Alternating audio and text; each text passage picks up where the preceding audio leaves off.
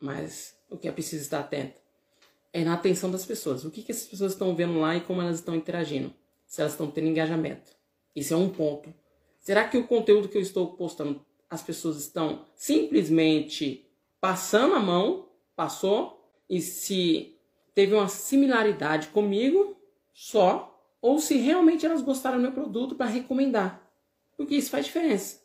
Então, quando você começa a criar conteúdos de valor que você compreende o que é conteúdo de valor e os seus possíveis clientes começam a interagir com o seu conteúdo e começa a indicar, tudo se transforma.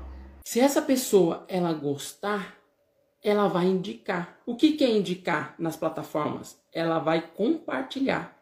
Então, compartilhar é um forte indicador que a pessoa gostou.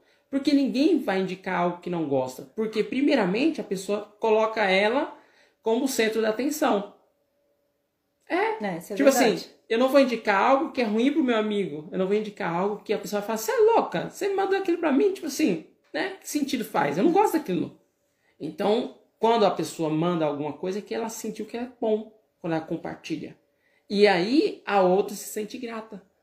Que nem no caso, calçado. Nossa, que calçado lindo, que não sei o quê. Aí já muda de figura. Então, estar atento a isso. A esse jogo, como que funciona. Porque as plataformas, elas querem mais isso. Elas querem cada vez mais que você interaja para que você prenda o usuário lá dentro.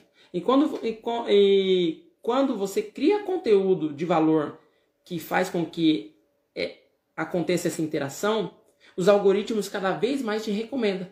Olha só. É. É, porque é ele entende que você está ajudando a empresa dele a cada vez mais ficar presente na vida da outra pessoa.